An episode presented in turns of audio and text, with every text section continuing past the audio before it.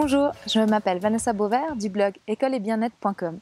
C'est un blog qui accompagne les enseignants souhaitant transformer leur façon d'enseigner pour être au plus proche de leurs valeurs et des besoins de l'enfant. Dans cette série d'interviews, vous allez voir des enseignants qui ont transformé leur façon d'enseigner depuis quelques années, voire des dizaines d'années, afin d'avoir un enseignement qui leur corresponde vraiment et qui corresponde aux besoins de l'enfant. J'ai aussi interviewé des enseignants et des acteurs des écoles dites alternatives qui vous parleront de leur pédagogie. J'espère que cela vous permettra de prendre des outils ou des principes qui vous parlent.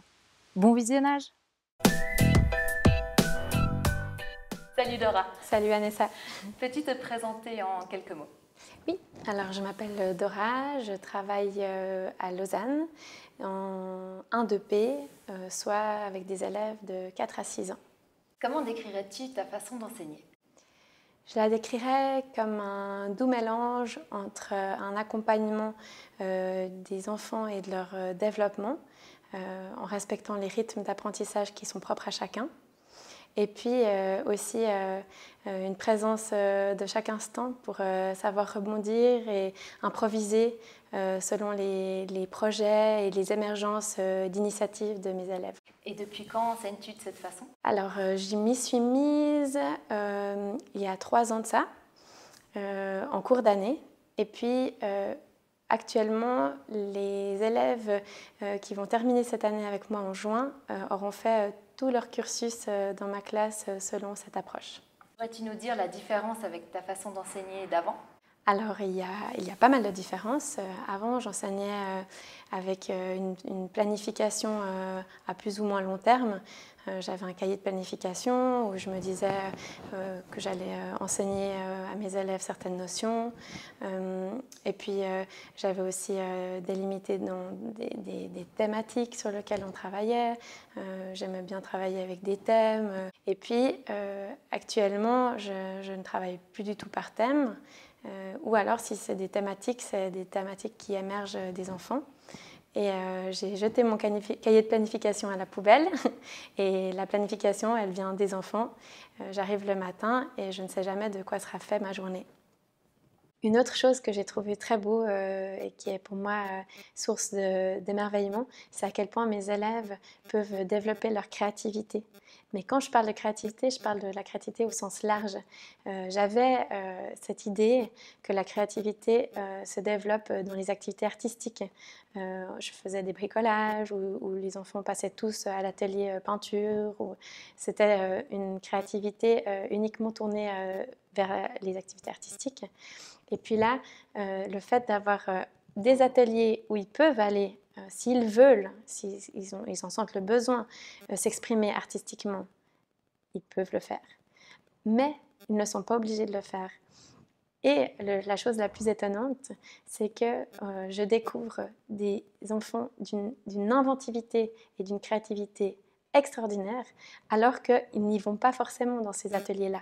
La créativité, elle est partout, et je réalise qu'elle peut être euh, sous la forme de juste euh, trouver des solutions à un problème, euh, faire des liens et puis voir les choses sous, sous des autres angles et qu'elle n'est pas uniquement tournée vers les arts. Tu nous dis qu'il n'y a pas vraiment une journée type, mais est-ce que tu pourrais nous en décrire un petit peu une? Oui, il n'y a pas de, programme type. Par contre, il y a quand même euh, certains rituels ou, euh, euh, repères dans le temps qui, reviennent chaque semaine. une journée, elle commence avec des enfants qui, qui, me disent bonjour en me serrant la main et à qui je demande déjà comment ils vont, s'ils sont bien dormis, comment ils se sentent pour cette journée à l'école. Parfois, un enfant qui ne se sent pas en forme, je saurais aussi que je ne vais pas lui en demander trop ce jour-là. Et puis, euh, j'installe une petite musique euh, calmante euh, dans, la, salle de classe et les enfants vont choisir leurs activités en autonomie tout de suite en arrivant. ça change de l'époque où je commençais par un collectif qui pouvait durer assez longtemps. J'ai remarqué avec le temps que les enfants sont très bien disposés à travailler tout de suite à l'arrivée à l'école. Après une bonne heure de travail, avant la récréation, on a, on a, ce système de récréation, donc je fais avec. il va sonner à 10h, donc aux alentours de 10h 20, euh, je les arrête dans leur travail. Ils peuvent mettre une petite étiquette euh, où il y a leur prénom dessus pour dire qu'ils sont en train de faire ce travail, que personne n'y touche. Et puis, on va ensemble prendre la collation et se dire bon appétit. Ce qui est pour moi très important euh, au niveau du savoir-vivre aussi, d'attendre. Et puis, on va respirer trois fois pour être bien disposé à manger. Et c'est aussi des moments d'échange où on va discuter de la texture des aliments, de où ils viennent, de, thématiques d'écologie, euh, etc. Les enfants partent à la récréation. Comme ils ont mangé, ils ont le temps de jouer. Et quand ils reviennent, on fait euh, une dizaine de minutes de méditation pour juste calmer euh, l'agitation et puis aussi se reconnecter ensemble.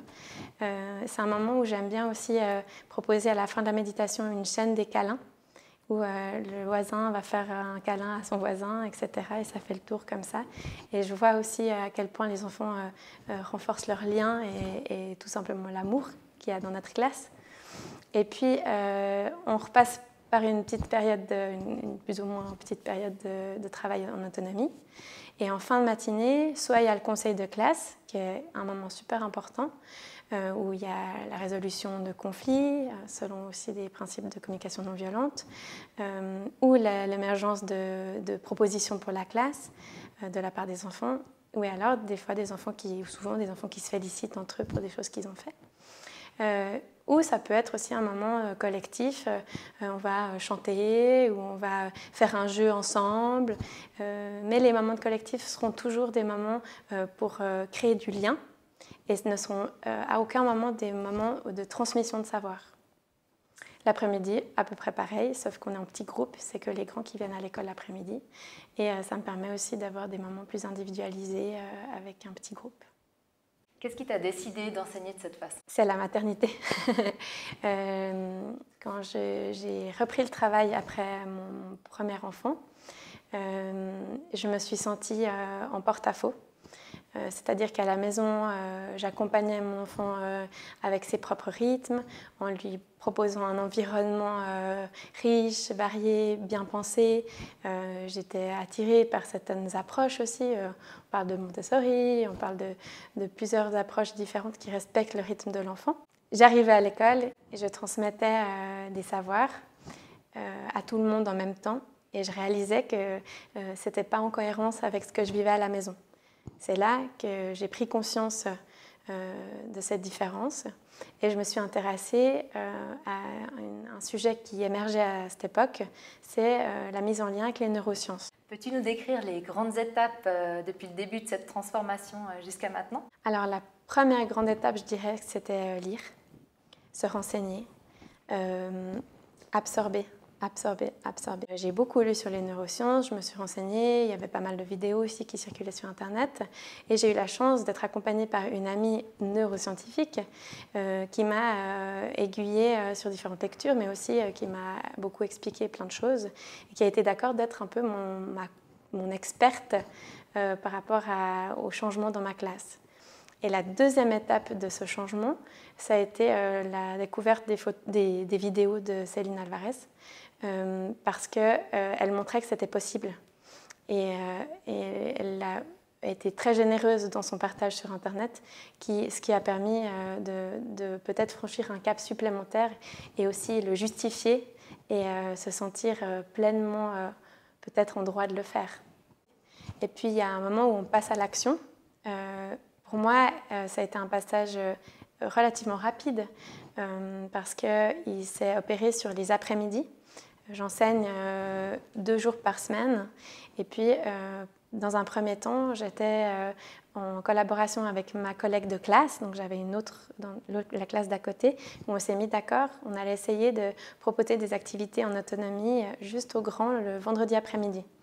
Alors là, on a sorti un chariot à roulettes sur lequel on a mis euh, des casiers à tiroirs et puis on proposait des activités euh, vraiment plastifiées, on n'avait pas de matériel, mais juste pour tester ce fonctionnement en autonomie.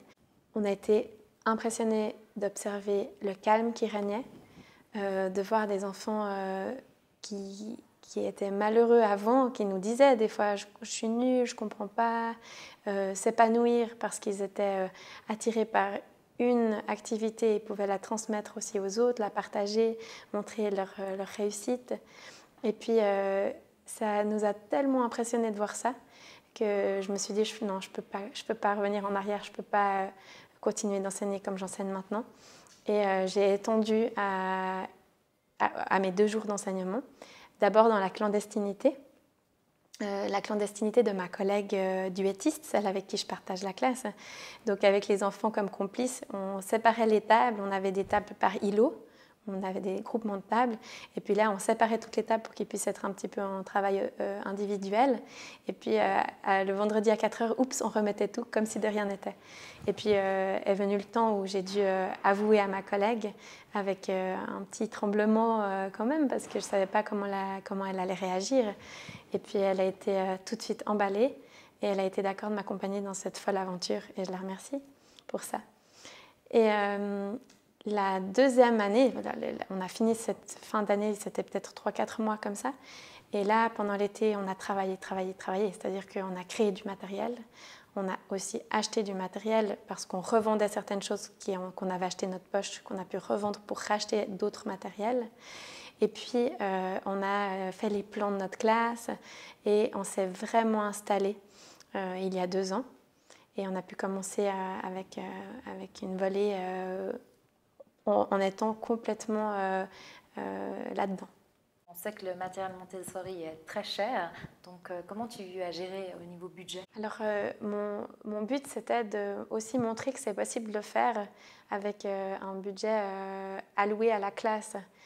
L'idée, c'était pas de demander de l'argent supplémentaire et puis qu'après, ça décourage tous les autres enseignants de le faire parce que j'ai eu droit à un certain budget. Euh, le budget euh, qui est alloué, alors ça, dépend des collèges, hein, des établissements. Euh, moi, je ne connais que le mien, mais j'ai utilisé du budget qui est aussi alloué à, peut-être du matériel didactique ou des bricolages. Et puis, j'utilise pour ça. Ce qui fait qu'on va faire plutôt des bricolages en, récupération, qui va coûter zéro franc pour pouvoir le plus investir dans le matériel. Euh, j'ai aussi pas mal revendu des, hum, des jeux que j'avais achetés à l'époque où jeune enseignante, je croyais que j'allais arriver dans une classe vide, euh, ce qui était faux. Donc j'ai beaucoup acheté en amont et j'ai beaucoup revendu euh, pour pouvoir acheter d'autres matériels. Et puis, il y a quand même des astuces. Il existe des endroits de seconde main euh, Armée du Salut, Emmaüs, euh, où euh, on peut trouver des petits plateaux, des, des, choses à boutonner, des, vieilles chemises, des, vieux fers à repasser, des choses comme ça, qui permettent aussi d'acheter à, à, très bas prix du super matériel. As-tu rencontré des obstacles depuis cette transformation et si oui, comment les as-tu dépassés? J'ai de la chance, je pense que j'en ai, ai vécu assez peu d'obstacles. Mais les obstacles qui auraient pu euh, m'arriver, euh, j'ai pu les anticiper, par exemple, en étant euh, transparente avec ma direction. ça peut être un obstacle d'être mal compris ou d'être mal compris de ses collègues. Et j'ai essayé d'appliquer la même communication non violente, disons la même bienveillance que j'utilise avec mes élèves, avec les adultes, en étant dans une démarche d'explication, euh, de, transparence, euh, d'inviter euh, la direction à venir voir dans ma classe, d'inviter mes collègues à venir voir ce que je fais pour que tout le monde soit au courant, sans avoir besoin d'y adhérer, hein, ce n'est pas le but, mais le but c'est que je sois libre de pouvoir continuer à travailler de cette manière. L'obstacle qui pourrait être aussi, disons, une source d'inquiétude pour les enseignants, ça peut être aussi les parents. Euh, et euh, pour, euh, pour détourner ça, enfin pour éviter d'être inquiète à ce propos, j'ai choisi aussi de, de, jouer la carte de la transparence avec les parents, même au-delà, c'est-à-dire d'avoir les, les, parents comme partenaires. Et des parents convaincus ne peuvent que transmettre leurs leur bonnes énergies à leurs enfants et on aura des élèves aussi qui, seront, qui auront l'autorisation d'être heureux dans la classe.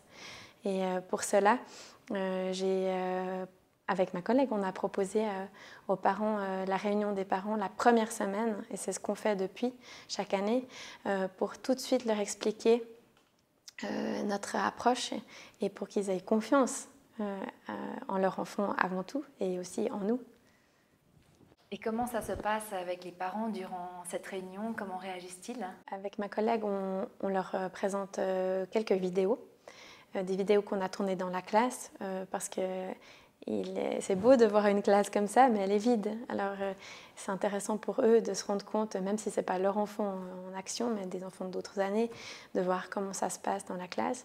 Puis on leur présente aussi une petite vidéo sur euh, la plasticité cérébrale, les neurosciences, parce que c'est une question aussi peut-être de culture générale qu'on ne connaissait pas il y a quelques années en arrière, et qui prennent aussi conscience de euh, ce que ça veut dire à l'école, mais aussi à la maison. d'avoir un enfant qui se construit et qui se construit aussi avec son cerveau. Pendant cette soirée, on fait aussi quelque chose qui est euh, assez rigolo.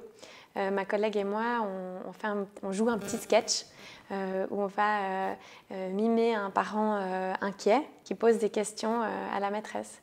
Et par conséquent, ma, collègue va, poser des questions du type Mais comment ça va se passer en 3P Ou Est-ce que la direction est au courant? Mais comment vous faites pour savoir la progression de mon enfant? Et puis on répond à ces questions. Euh, et ça permet aussi euh, de répondre aux questions par anticipation euh, qui risquent d'être posées à la fin de la séance. Il y a des questions qui arrivent en fin de séance, qui peuvent être aussi des, interrogations, des parents un tout petit peu plus sceptiques. Et c'est l'occasion aussi d'élever le débat, de, rentrer dans un vrai échange et une discussion. Et, en général, quand on finit la, réunion, tout le monde repart, en tout cas, rassuré et pour le moins convaincu et nous fait confiance. Et c'est ça aussi qui est très important, c'est vraiment d'avoir la confiance des parents pour qu'ils puissent aussi euh, la donner à, leurs enfants. Euh, c'est aussi un travail qui ne s'arrête pas à la réunion des parents, qui se continue sur les deux ans que les enfants vont passer avec nous. Je pense notamment euh, à cette présence sur le pas de porte de tous les jours, où c'est l'occasion d'échanger rapidement sur l'enfant, d'accueillir un parent inquiet ou qui a une communication à nous faire. Et ça évite d'avoir des, malentendus ou des non-dits. Et puis les parents sont les bienvenus en classe. Cette année, on a eu plein de visites de parents qui sont restés une matinée avec nous, quelques heures, pour partager notre quotidien dans la classe. Et puis, je rêve d'aller encore un peu plus loin dans ce partenariat euh, en demandant aux parents, euh, l'année prochaine j'aimerais bien faire ça, euh, de, donner une liste de leurs compétences, de s'inscrire un peu pour venir aussi mettre au service leurs compétences au service des enfants. Parce qu'on est tous porteurs de compétences, même si on, l'ignore. Et j'aimerais vraiment mener ce, ce projet à terme. Ta posture d'enseignant a-t-elle changé par rapport à avant, à un enseignement un peu plus euh, traditionnel? Je crois que c'est vraiment là le cœur euh, du changement. C'est vraiment un changement de posture. Au-delà euh, d'une pédagogie, d'une approche qui en fait est finalement un outil. On peut faire certaines, certains apprentissages avec des fuseaux Montessori ou en comptant des galets, mais la posture de l'enseignant est complètement différente. Euh, moi, je suis passée euh, de transmetteuse de savoir à accompagnatrice, facilitatrice de savoir. Et euh, tout l'enjeu est là et aussi toute la difficulté. Est-ce que tu as plus de travail en dehors des heures scolaires? Alors la bonne nouvelle, c'est que non, j'en ai bien moins. j'en ai eu beaucoup à l'époque euh, de la mise en place euh, de ce système, où il a fallu créer du matériel, comme je l'ai dit tout à l'heure. Euh, mais à partir du moment où le matériel est là, que je n'ai pas de planification à faire, j'ai pas de, bricolage à préparer pour que toute la classe puisse y passer, j'ai pas de, de, leçons à préparer. Ma, mon rôle, euh, c'est d'être garante de, l'environnement. Donc, euh, je vais passer euh, un moment dans ma classe à remettre en ordre s'il faut, à que toutes les, choses soient en place.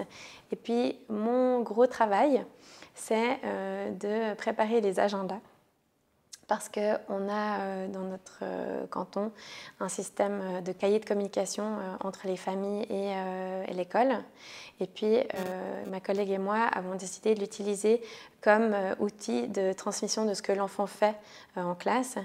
Et comme on utilise la photo comme moyen d'entrer les données des enfants dans une application dont je vais expliquer le fonctionnement tout à l'heure, on réutilise ces photos pour les coller dans les agendas et euh, permettre à l'enfant de raconter sa semaine avec un support visuel euh, sous les yeux. Et c'est euh, le gros travail que je dirais que je, que je fais, c'est de préparer ces agendas. C'est la seule chose que je fais. je précise que je prépare les photos, mais la majorité du temps, c'est les enfants qui collent leurs photos dans les agendas. Comment on planifie un tel enseignement? Tu nous as dit qu'il n'y avait pas de planification. Et puis comment on évalue les enfants? Alors, la question de la planification, elle se règle toute seule. Euh, par contre, euh, ça demande un énorme lâcher-prise. C'est-à-dire que j'ai été habituée à être dans le contrôle, euh, à planifier et à vérifier que ce que j'ai planifié fonctionne. là, c'est toute un autre, une autre approche et je dois donc des fois me contenir pour ne pas intervenir dans le travail d'un enfant, euh, ne pas trop guider certains enfants et laisser du temps à ce que les choses se passent. Et laisser du temps, c'est pas sur une matinée, des fois c'est sur des semaines. Euh, et là, j'ai dû vraiment faire un grand travail euh, au niveau du lâcher prise et de faire confiance, faire confiance au développement, faire confiance aux enfants. au niveau du suivi, on a essayé avec ma collègue toutes sortes de suivis. On a fait des tableaux à double entrée, on a fait euh, un petit carnet où on notait des, observations, euh, on a fait des post-it où on notait euh, qui avait fait quoi dans la journée. Et puis on a réalisé que le plus simple pour nous, c'était d'avoir un téléphone dans une poche, discrètement prendre une petite photo de l'enfant en train de faire l'activité, puis d'entrer l'activité dans une application qui s'appelle Je valide. Voici euh, l'iPad sur lequel nous avons euh, cette application. Euh, je vais vous la montrer. Pour chaque élève, je vais avoir la, même chose. J'aurai tout le matériel qui est pris en photo. Et lorsqu'un enfant a une, une, une, activité qui lui a été présentée par moi ou par un de ses camarades, je vais noter que elle a été présentée en mettant ce petit bouton jaune. Et lorsque l'enfant maîtrise l'activité, euh, je le vois euh, naturellement. Hein. je vois un enfant qui, oh, c'est trop facile pour lui, hop, je vais mettre un pouce comme ça. Et cette application, elle va aussi pouvoir me permettre d'éditer un PDF. Et ce PDF, je pourrais aussi le transmettre aux parents en fin de cycle. Comment remplir les objectifs du plan d'études roman que l'on a en Suisse? Alors, euh, c'est une question évidemment qu'on se pose en amont de réaliser de tels changements. Euh, euh, ce que nous avons fait dans cette classe, c'est qu'on a pris tous les objectifs du plan d'études et minutieusement, nous nous sommes promenés dans la classe et voilà, on a, on a coché tout le matériel qui est disponible dans la classe et ce à quoi va faire appel ce matériel en termes d'objectifs et de compétences. Une fois qu'on a fait le tour de la classe et qu'on a fait une sorte de, on est passé au crible tout le matériel présent dans la classe. Il va rester en fait en substance euh, quelques objectifs qui ne sont pas euh, présents euh, en, tant que matériel. Et puis ça, c'est des objectifs qu'on va pouvoir développer en collectif. Mais en général, c'est de l'ordre du savoir-être, euh, euh, par exemple de, la chronologie ou euh, de, se, repérer dans l'espace, qui peuvent se travailler à la gym, qui peuvent se travailler dans la cour. connaissance de l'environnement, on va chaque semaine en forêt. S'insérer dans un, dans un monde citoyen, connaissance aussi de la ville, euh, on, fait des sorties. Euh, une fois par mois, on va à l'EMS rencontrer les personnes âgées. Euh, c'est toutes des choses qui, se vivent en dehors des quatre murs de la classe et qui répondent aussi au plan d'études. Je préciserai aussi que j'ai l'impression que les enfants vont passer par beaucoup plus de compétences du plan d'études roman qu'à l'époque où c'est moi qui choisissais ce qu'ils allaient faire. Et finalement, je couvrais clairement pas euh, l'entier du plan d'études. Et je précise aussi que rares sont ceux qui arrivent à couvrir l'entier du plan d'études. On entend aussi que ce type de pédagogie marche uniquement avec des classes à petits effectifs ou sans élèves à besoins particuliers. Qu'en penses-tu? Ici, on a 21 élèves, dont un élève euh, en inclusion euh, scolaire qui est porteur de la trisomie 21. Euh, donc, il est accompagné aussi par une aide à l'intégration, donc une personne qui vient l'accompagner. néanmoins, pour avoir travaillé sans avoir un autre adulte dans ma classe les deux dernières années, ça se passe très bien puisque les enfants sont autonomes, peuvent compter sur le tutorat des autres enfants. Et donc, euh, je me retrouve à être euh, aidée par 21 euh, autres enfants dans la classe. J'ai 21 petits professeurs avec moi. J'ai aussi eu des questions d'enseignants qui ont peur que ça soit le chahut dans toute la classe en enseignant ainsi. Qu'est-ce que tu peux leur dire?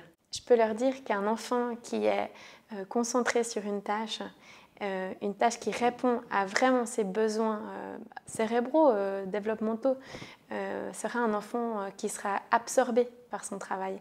Et quand on est absorbé, nous-mêmes en tant qu'adultes, hein, si on est absorbé par quelque chose qu'on aime faire ou qui répond à un besoin qu'on a, on n'est pas en train de chahuter, on n'est pas en train de, de s'exciter dans tous les sens. Et là où j'apprends à mes élèves à reconnaître cet état-là, euh, de, travail euh, intense, euh, c'est en, régulièrement en leur montrant un enfant qui est dans ce que j'appelle la bulle de concentration. Et un enfant qui est dans sa bulle, c'est magique à voir. On, observe avec les autres élèves son regard, qui regarde avec attention son travail, qu'il n'est pas en train de parler en même temps, qu'il est complètement dans son travail. Et à ce moment-là, les autres enfants prennent conscience de cet état-là et peuvent aussi respecter euh, cet enfant qui travaille et, tous les autres qui sont dans leur bulle de concentration. Ce qui veut dire qu'on a des enfants euh, qui euh, ont conscience de la valeur de la concentration, qui ont conscience de la valeur aussi du calme, et on a une classe qui devient calme dans des moments que j'appelle des moments de grâce qui ne sont pas tous les jours là. Il y a des moments où euh, il y a une énergie particulière, il va neiger, il pleut, je ne sais pas, il y a du soleil dehors. Euh, il y a des énergies qui varient. Dans ces moments-là, c'est à moi de euh, recadrer la situation, peut-être en faisant un petit moment de jeu collectif ou de méditation ou d'atelier philo, je ne sais pas quoi. Ça permet aussi d'éviter d'avoir des systèmes, par exemple, j'avais à l'époque des systèmes de comportement. Euh, il y en a qui ont des feux rouges, il y en a qui ont des pincettes. Et euh, je comprends que ce soit des, moments où on en arrive là, parce qu'il y a vraiment des soucis de comportement. Euh, mais je n'ai plus eu à faire face à ce genre de situation, parce qu'un enfant qui est concentré n'a pas de raison de charité. Est-ce que tu utilises les tapis comme chez Montessori? Oui, euh, ce qui m'a permis euh, d'enlever un certain nombre de tables et de gagner de l'espace. Euh, j'ai un, panier où il y a eu 8 tapis. J'ai 10 tables dans la classe et ça permet aux enfants de prendre possession de l'espace, de s'installer là où ils veulent avec leur tapis. On a aussi la possibilité du coup d'être pas toujours assis à une table, mais leur corps aussi est en mouvement. Et c'est le principe euh, des petits tapis chez Montessori, c'est aussi de délimiter l'espace de travail pour ne pas s'éparpiller partout. Et ça recentre aussi la concentration euh, sur le travail qui est en cours.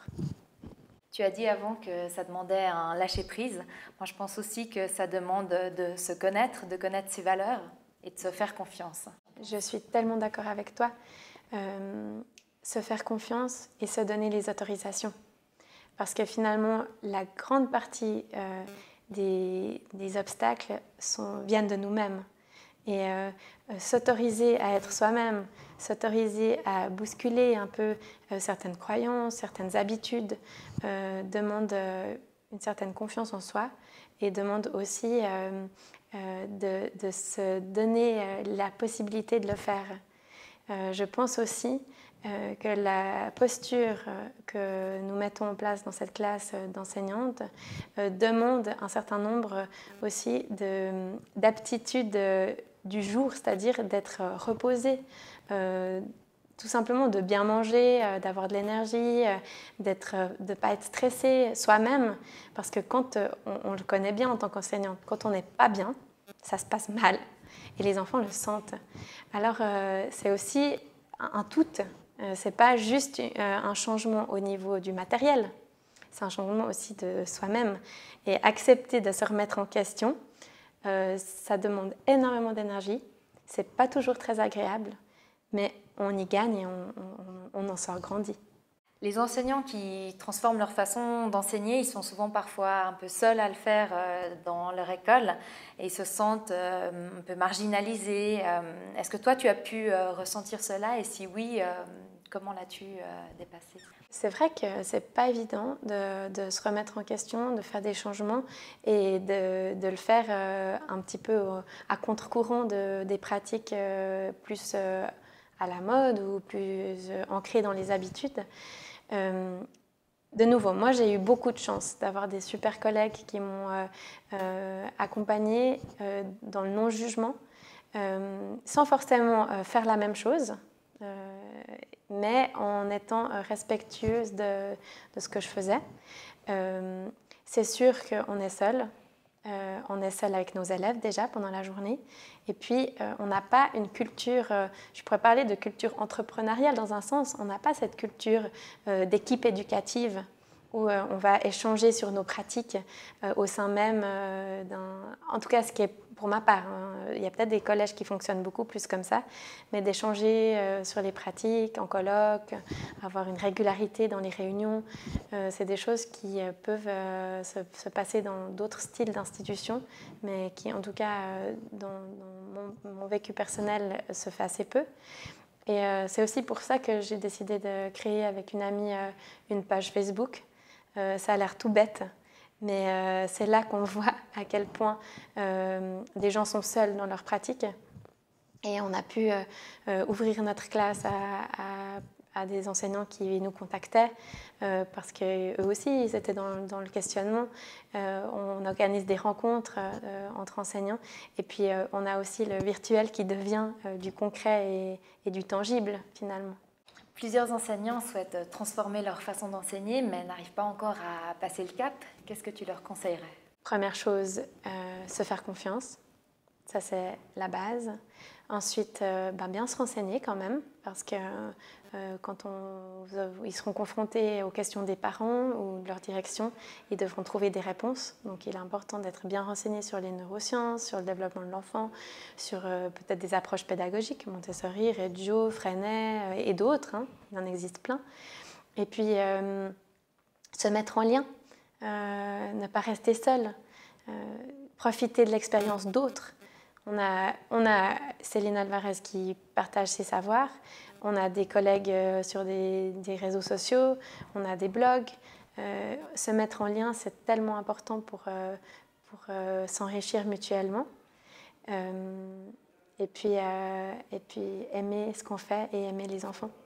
Tu portes euh, aujourd'hui euh, un tablier euh, que tu as créé. Est-ce que tu peux nous le présenter et expliquer comment tu l'utilises? Alors, une fois de plus, en tant qu'enseignant, on doit aussi être créatif par rapport à des pratiques qu'on met en place. Et puis j'avais réalisé que lorsque je, m'asseyais à côté d'un enfant euh, pour lui présenter une activité ou, ou parce qu'il euh, me demandait un quelconque enrichissement euh, de ma part, j'avais peut-être des fois besoin d'un crayon ou d'un stylo ou d'une gomme, ou que l'enfant avait besoin de ça. Et le fait de m'interrompre pour aller chercher l'objet en question faisait que je, cassais le moment de grâce avec cet enfant. Quand on, on, se déplace dans une classe, on est peut-être happé par d'autres choses qui font que ah tiens, euh, il est toujours en train de m'attendre là-bas depuis cinq minutes. Mhm. Alors euh, j'ai eu l'idée de, me fabriquer euh, un tablier.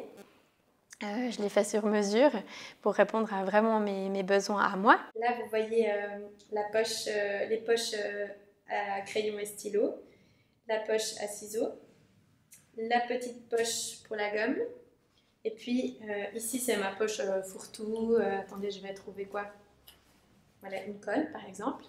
Et puis de ce côté, c'est la poche pour mon téléphone où je vais pouvoir euh, euh, prendre des photos euh, de mes élèves et les mettre dans mon application de suivi des élèves.